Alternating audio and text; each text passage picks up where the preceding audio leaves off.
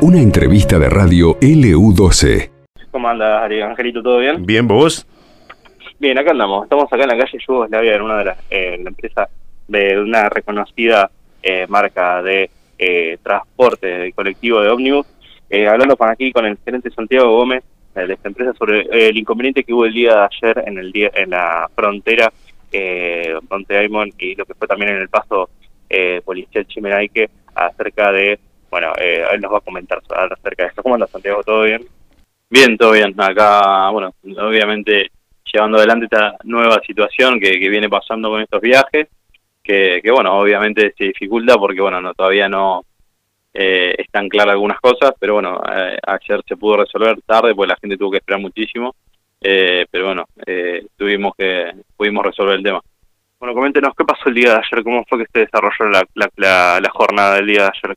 El tema es así, en realidad la gente para viajar en el país, digamos, necesita el, los carnets de vacunación con la dosis completa, eh, si ya le corresponde obviamente la dosis completa, y, y bueno, que Chile está hisopando, hace una muestra siempre en la frontera de algunas personas al azar.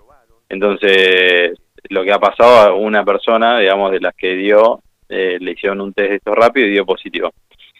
¿Qué pasa ahí? Chile lo que te hace es que volver para atrás el, el, vehículo, que no pase por el territorio de Chile. Nosotros solamente estamos haciendo el paso directamente por Chile, no, no baja nadie. Y se, nos dijeron de volver. ¿Qué pasa? Después lo que se demora, obviamente, es esto que te comento, digamos, Chile hasta que vuelve a, todo para atrás, demora, digamos, los tiempos de, de migraciones y todo eso no son los mismos, demora muchísimo. Y después en el micro, obviamente, esperando a que Salud resuelva qué iban a hacer con las personas justo ayer a nivel nacional se había decidido esto, que las personas que tengan el esquema de dosis completa no debían hacer aislamiento por más contacto estrecho que tuvieron. Entonces había un tema con esto porque no se sabía y entonces Salud tuvo reunido resolviéndolo y se resolvió tarde. Yo creo que eso fue lo que generó tanta demora y tantas horas, pues no se sabía qué hacer con la gente. Eh, y después obviamente el inconveniente que tuvimos fue de, que no, no se pudo encontrar alojamiento, la gente estaba eh, había estado muchísimas horas.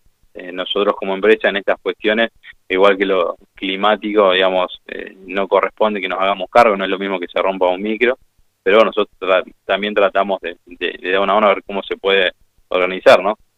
Eh, pero bueno, no pudimos conseguir ningún alojamiento en ningún lado y la gente estuvo en la terminal eh, varada desde que había llegado eh, y bueno, y después eh, la diputada Paola Bebecián envió la noticia en otro medio, nos llamó por teléfono y, la verdad que bueno, nosotros estamos muy agradecidos, primero como empresa y después como ciudadano, digamos, de, de representante junto a, al equipo del Ministerio de Desarrollo, que le consiguió a la gente el albergue y pudo dormir en una cama.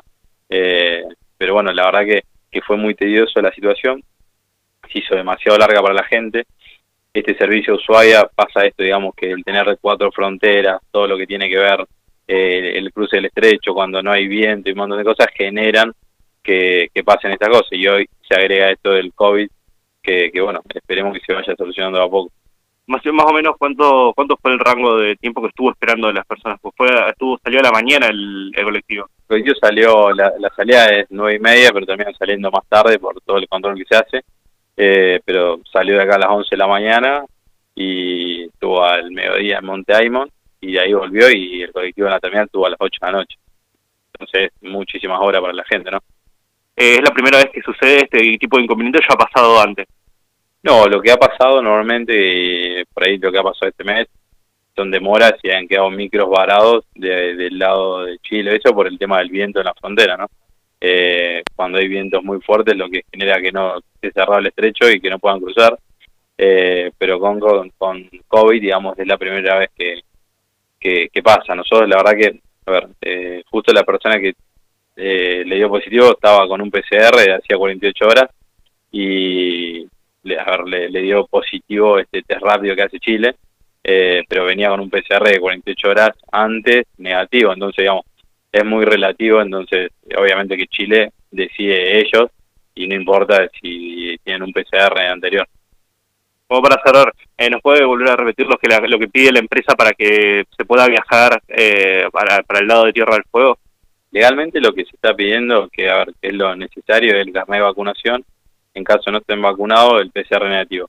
Hoy le estamos pidiendo a la gente que, que haga el PCR por una cuestión de que, a ver, que si son positivos, le salte antes, por una cuestión de, de que no pase lo que pasó ayer. Eh, nosotros también en la realidad es que no le podemos exigir algo que no está legal como el, el que la gente cumpla el carnet de vacunación más un PCR negativo, ¿no? El ejemplo que te daba recién era vos viajas a Buenos Aires o Córdoba y te piden el carnet de vacunación, no te piden agregar un PCR negativo. Entonces, digamos, nosotros le pedimos a la gente, pero bueno, también obviamente que tiene un costo extra eh, que es importante hay mucha gente que, que va, que está trabajando en la isla o, y que no tiene la misma posibilidad del avión, ¿no? De, lo que es un pasaje. A veces un PCR vale lo mismo que el ticket. Entonces, a veces eh, eso dificulta un poco que la gente lo tome, ¿no? Y tenemos problemas con eso.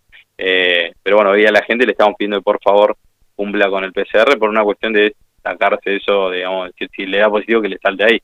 Pero bueno, también es verdad lo que nos pasó en ese turista, 48 horas antes tenía un PCR negativo eh, y le dio positivo un test rápido. Entonces, digamos, hay cuestiones que por ahí no, no se entienden mucho de, de, esta, ¿cómo es? de esta pandemia.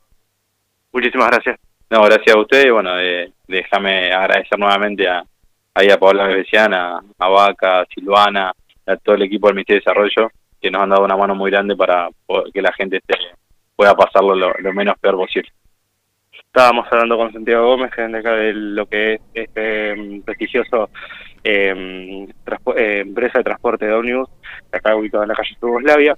Eh, vamos con vos al piso, Grito. Bueno, gracias Nacho. Ahí está la aclaración entonces del propietario de la empresa en torno a lo que ocurrió justamente en las últimas horas cuando la gente viajaba hacia la vecina provincia de Tierra del Fuego en forma eh, sorpresiva. El personal de Sanidad de Chile eh, realiza testeos allí y se encuentran con casos positivos. ¿eh? por lo pronto entonces es importante tener el carnet de vacunación para poder viajar. es más, me animaría a decirle que hoy si no tenés el carnet de, de vacunación no podés ir a ningún lado casi que te lo digo, es así, ¿no? Este, eh, recordemos, para entrar a la provincia de Santa Cruz tenés que tener el, el, carnet de vacunación, tenés que tener el, las vacunas, mínimamente la primera, o si no, un PCR negativo, ¿no? Bueno, una situación eh, difícil la que vivió mucha gente, que afortunadamente lo solucionó en el día de ayer. Esto pasó en LU12, AM680 y FM Láser 92.9.